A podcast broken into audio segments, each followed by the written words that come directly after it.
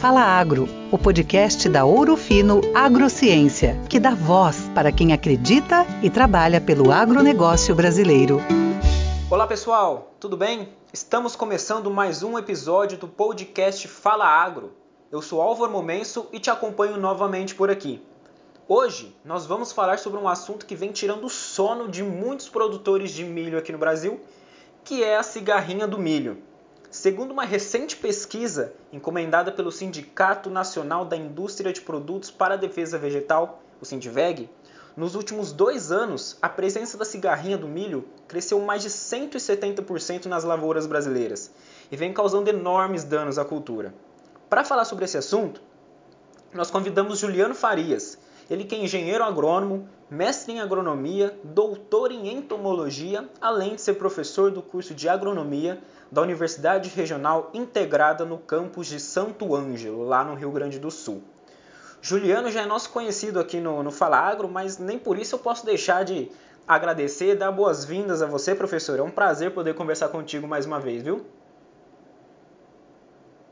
É, obrigado, obrigado pelo convite, agradeço ao Fino aí é, por mais esse, esse, convite e a participação aí no Fala Agro e também, é claro, toda a parceria junto com a empresa aí que eu tenho. É, agradeço aí mais uma vez aí por participar de um assunto extremamente interessante que é falar de cigarrinha, né? Extremamente importante, especialmente para os produtores, né? É algo não é novo, né? Cigarrinha sempre aconteceu na cultura do milho, tem um histórico longo de, de ocorrência, mas nos últimos, depois de um período aí de baixa ocorrência, ela nos últimos vamos colocar aí seis ou sete anos, ela voltou com, com muita força, né? E, e, segue ano a ano em crescimento, praticamente já é, atingiu todas as regiões produtoras de milho do Brasil, e isso confirmado aí por, por vários dados, tá bom? É, realmente, professor, é um, é um ponto de que o produtor deve ter muita atenção, né? Como eu comentei logo no início, os casos de cigarrinha do milho, de acordo com a pesquisa, cresceram mais de 170% aí nos, apenas no, nos últimos dois anos, né? Uh, a que você atribui, a que motivos você atribui esse alto crescimento nas lavouras do milho? A, a questão da cigarrinha e, e, o crescimento muda muito. Nós tivemos no passado nos anos 90, depois de 2005, teve um surto em algumas regiões de, desse, desse inseto, né? E ela sempre dois ou três anos de ocorrência e praticamente desaparecia. O que, que mudou, na verdade, para entender um pouco disso, nós temos que entender o que, que mudou de lá para cá, né?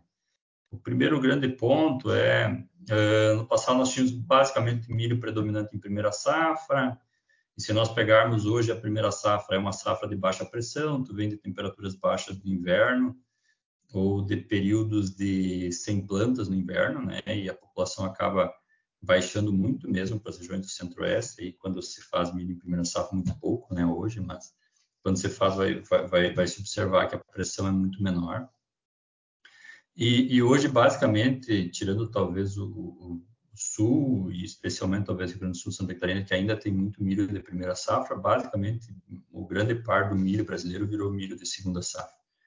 E aí tu vem já de temperaturas mais elevadas, ela já fez um ciclo uh, no milho ou algum outro hospedeiro secundário dela uh, na primeira safra, e já atinge altas populações. Além do mais, quanto mais tarde nós vamos, mais diluições dos plantios de milho nós vamos ter. Então, ela vai pulando de um, de um plantio para o outro aí, né, e até atingir altas populações a partir do início do, da semeadura do milho safrinho. Então, a, a, primeira grande questão é uma mudança aí é, de, de, época de cultivo, né, de predominância da primeira safra para muito para a segunda safra, onde tem temperaturas mais elevadas, o segundo grande ponto é milho mais, mais contínuo, né? Nós temos praticamente, se nós pegarmos no Brasil, o ano inteiro nós temos milho, que é o principal hospedeiro de, desse alvo, né?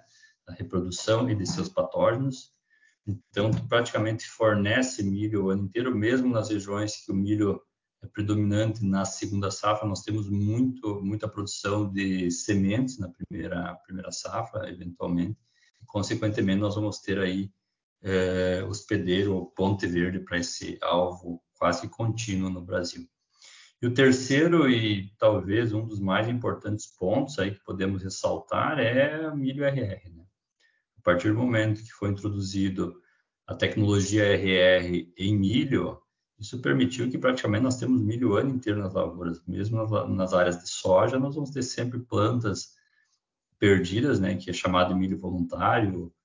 Aí isso permite que a cigarrinha reproduza e especialmente mantenha o patógeno na região aí, que é extremamente grave. Então, talvez esses três principais fatores: aumento de área, milho contínuo ao longo do ano, mudança também, podemos separar um fator mudança de milho para a segunda safra muito forte, períodos mais quentes, e por fim, milho RR, que permitiu que nós temos planta voluntária ao longo de todo o ano, seja na soja ou mesmo em outros cultivos, aí plantas que vão nascendo voluntariamente. Isso permite que populações sejam extremamente altas, seja do patógeno, seja da cigarrinha. Show de bola, com todos os, com todas essas características, né, professor? O importante é manter o monitoramento, né? Sem dúvida, porque ah, depois a tomada de decisão e, e fazer o manejo torna-se muito mais, mais fácil, né? Corrija se eu estiver errado, inclusive. Uh, nesse sentido, quais pontos que o produtor deve se ater na identificação e no monitoramento dessa praga para depois fazer o manejo correto? É, o, o, o, monitoramento se baseia uh, muito forte hoje o produtor tem optado por uso de cartelas adesivas amarelas, né? É uma opção importante, interessante, especialmente no pré-plantio, né? Por identificar o tamanho da população que se tem na região. É, o segundo ponto, e aí principal para tomada de decisão é monitoramento de cartucho de milho pós, pós emergência, então é lá bater lentamente, ver se tem, tem cigarrinha, né? E monitorar.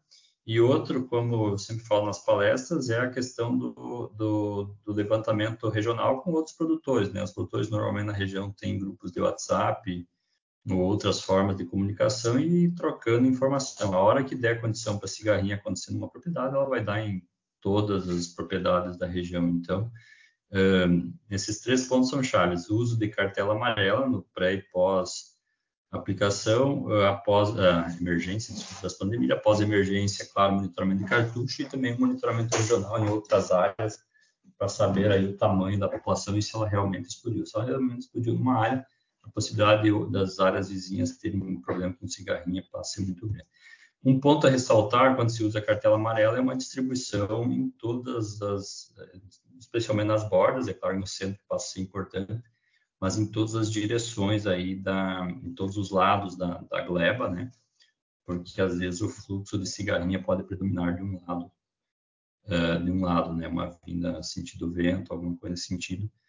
E daí se tu colocou só numa outra bordadura da lavoura, pode pode fazer um, uma um, uma medida errada do tamanho e da frequência da população.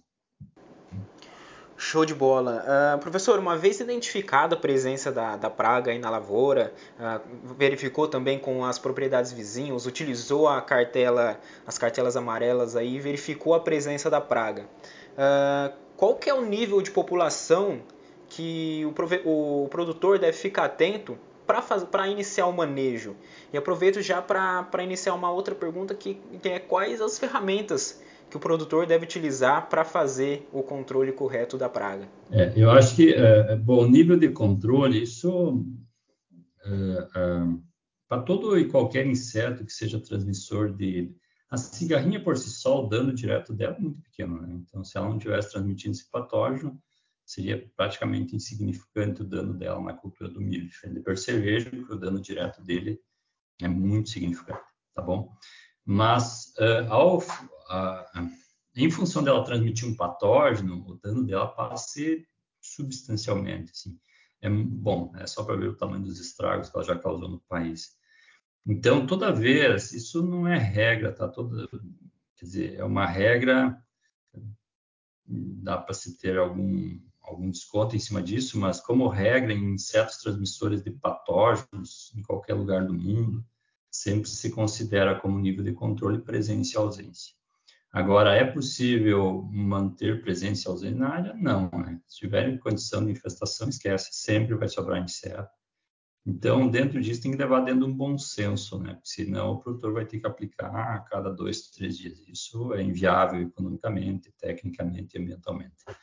Então, é, é dentro de um bom senso, mas havendo a presença da cigarrinha na área, há o risco de transmissão.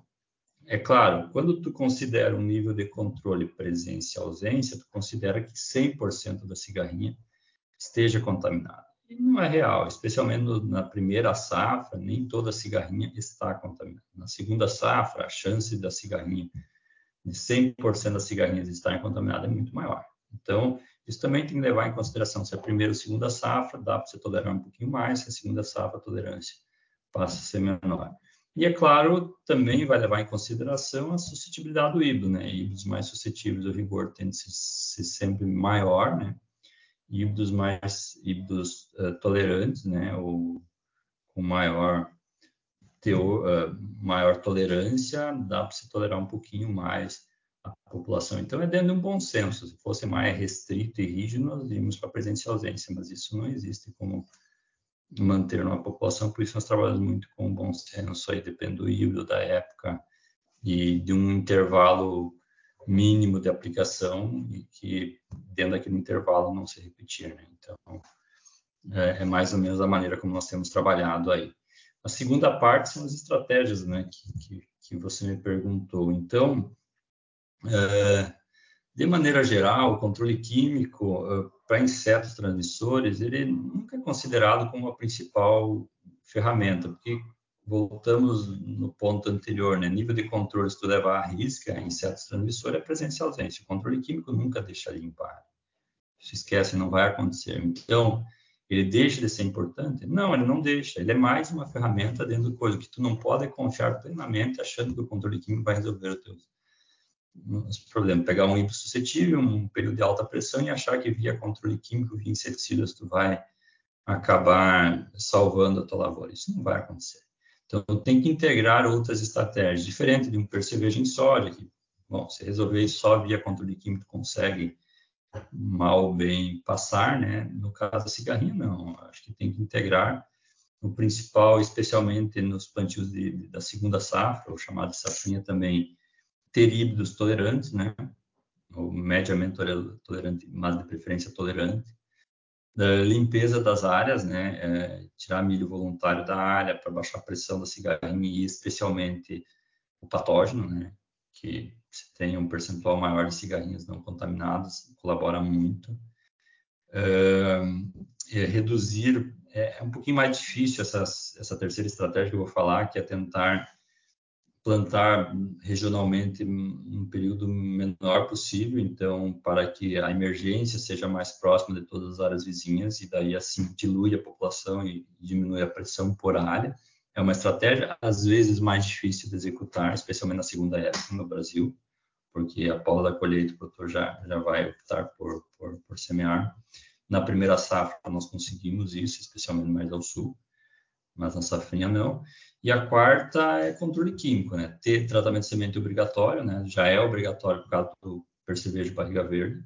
Nós temos aí, uh, naturalmente, o uso de neonicotinoide no TS para o percevejo de barriga verde e é o grupo que vai acabar auxiliando inicialmente aí no manejo de cigarrinho. E depois passa a ser pulverizações, baseadas no monitoramento, a venda, a presença se inicia e apesar da cigarrinha ter um período aí de, de dano na cultura do milho até colocar 10 folhas, sempre quanto mais cedo ela pegar na planta, pior vai ir. Tu tem menos vasos, tu tranca mais cedo, trancando mais cedo isso tem consequências para todo o período a partir daquele momento que ela trancou aqueles vasos ou outros fatores que ela possa causar, ou mesmo abertura para patógenos de solo, né, fusarium, entre outros aí, que podem entrar após o ataque da, da cigarrinha.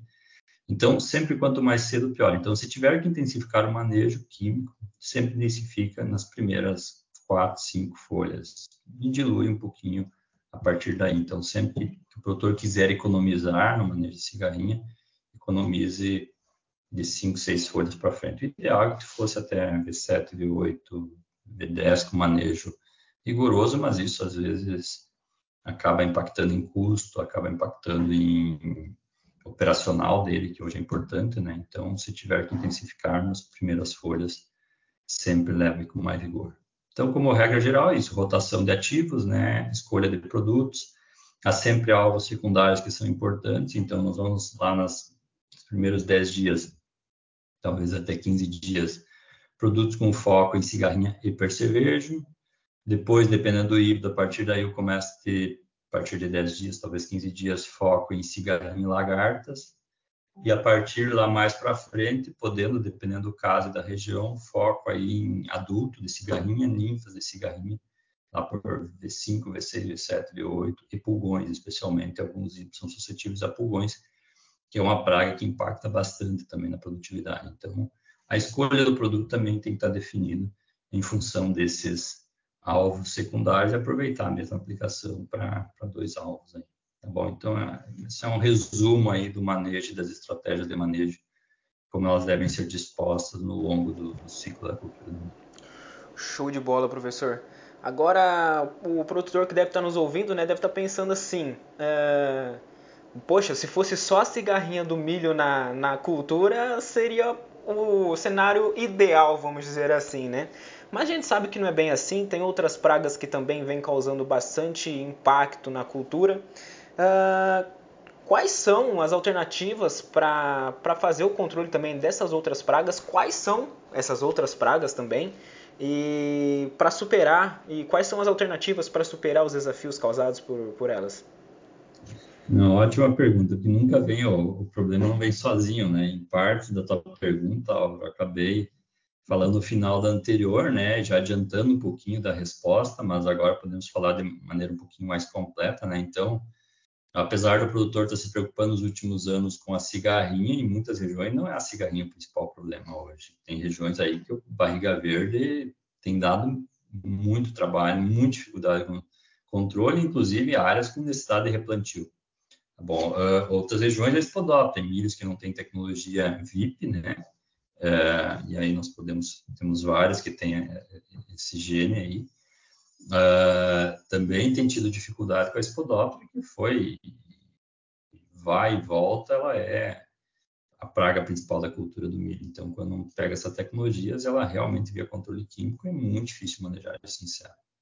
Em algumas regiões ainda nós temos largo alfinete, e vamos ter aí pulgões, né, dando algum trabalho aí, salvo outras pragas mais secundárias também vão ter clarelasmo em algumas regiões, lagarta rosca em outras, mas se nós tivermos que elencar as, além de cigarrinho, o que, que é principal hoje, barriga verde e, e, e lagarta do cartucho do milho, quando não se trabalha com tecnologia VIP, né?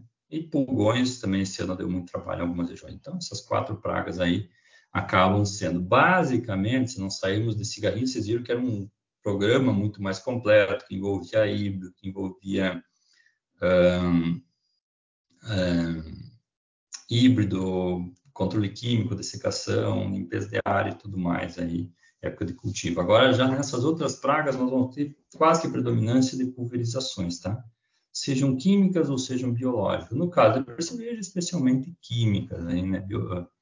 No caso de, de, de, de pulgões, praticamente químicas, né?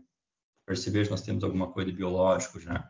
No caso de, de, de lagartos, já temos um pouquinho mais de opções biológicas, várias opções químicas, aí temos também uh, chegando já alguma questão de feromônios para pulverização. Então, nós já conseguimos trabalhar com uma diversidade, além do próprio BT, né, que estão as tecnologias BTs. Então, na lagarta nós temos ainda mais opções além do, da pulverização de inseticidas. E aí é chave, definição, o manejo dessas pragas, que algumas regiões realmente acabam sendo mais importante do que o próprio cigarrinho que no manejo. Então, o Centro-Oeste hoje tem um problema seríssimo com, com ceros, né? que é o percevejo de barriga verde, duas, três, quatro, às vezes mais do que isso, e aí nós podemos relatar a própria vinda dele da soja, né, que às vezes o manejo começa lá na soja, mantendo a população baixa, para que após o milho após a colheita da soja e vinda do milho, né, na sequência nós não temos uma população muito elevada, que é realmente difícil de segurar via aplicação. Entrando na questão de espodóptero, o que é mais essencial na lagarta é monitoramento aí de raspagem. Não tem milagre. Ah, posso calendarizar? Não, não pode. Tem que monitorar, olhar cartucho. Começou as primeiras raspagens, entra para o controle.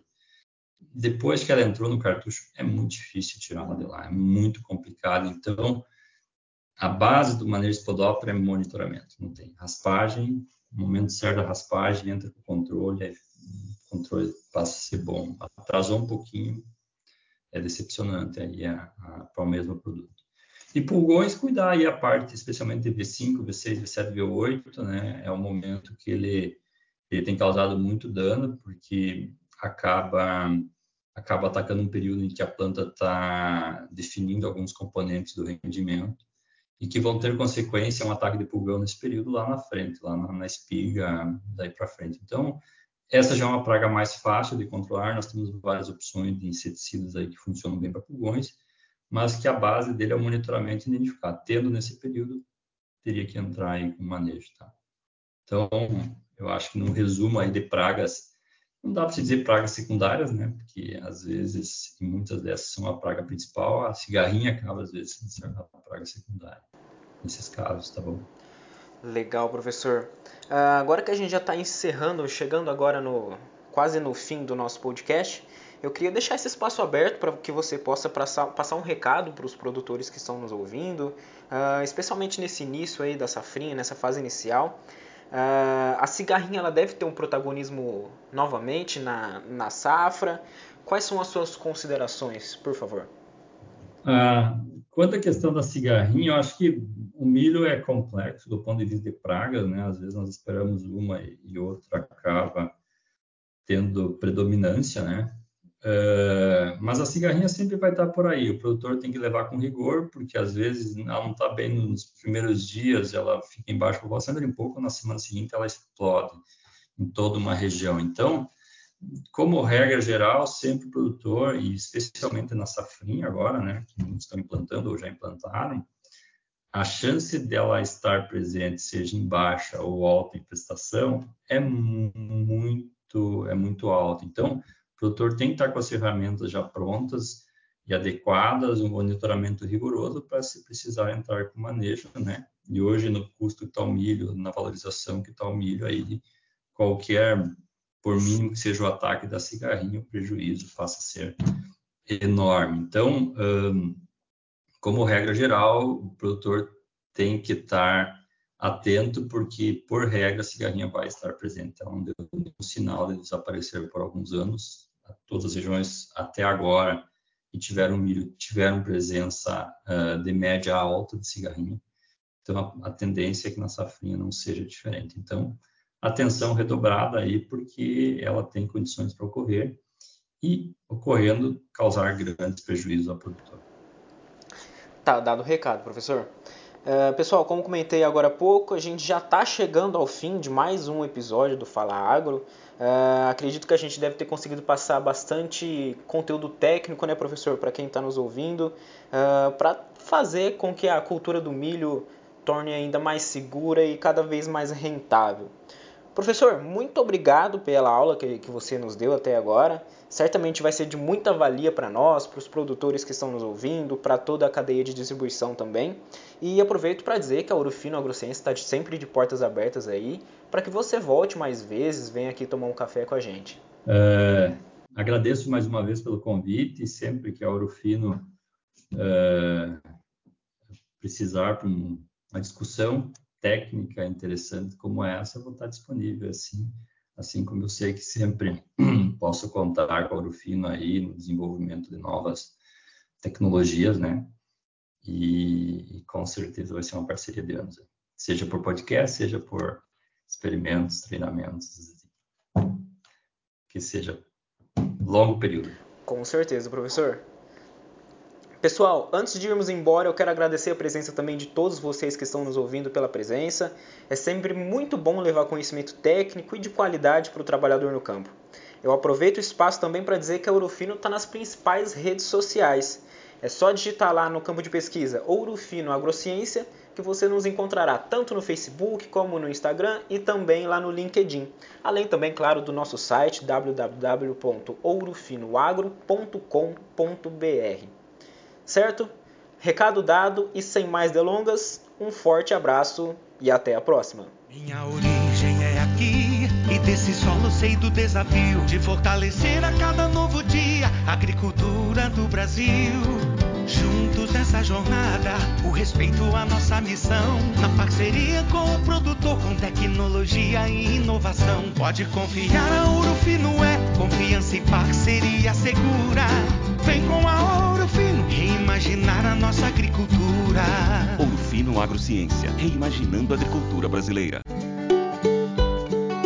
Essa foi mais uma edição do Fala Agro, o podcast que é a voz do agronegócio brasileiro. Assine o nosso canal e fique por dentro dos principais acontecimentos do setor. Juntos, reimaginamos a agricultura brasileira.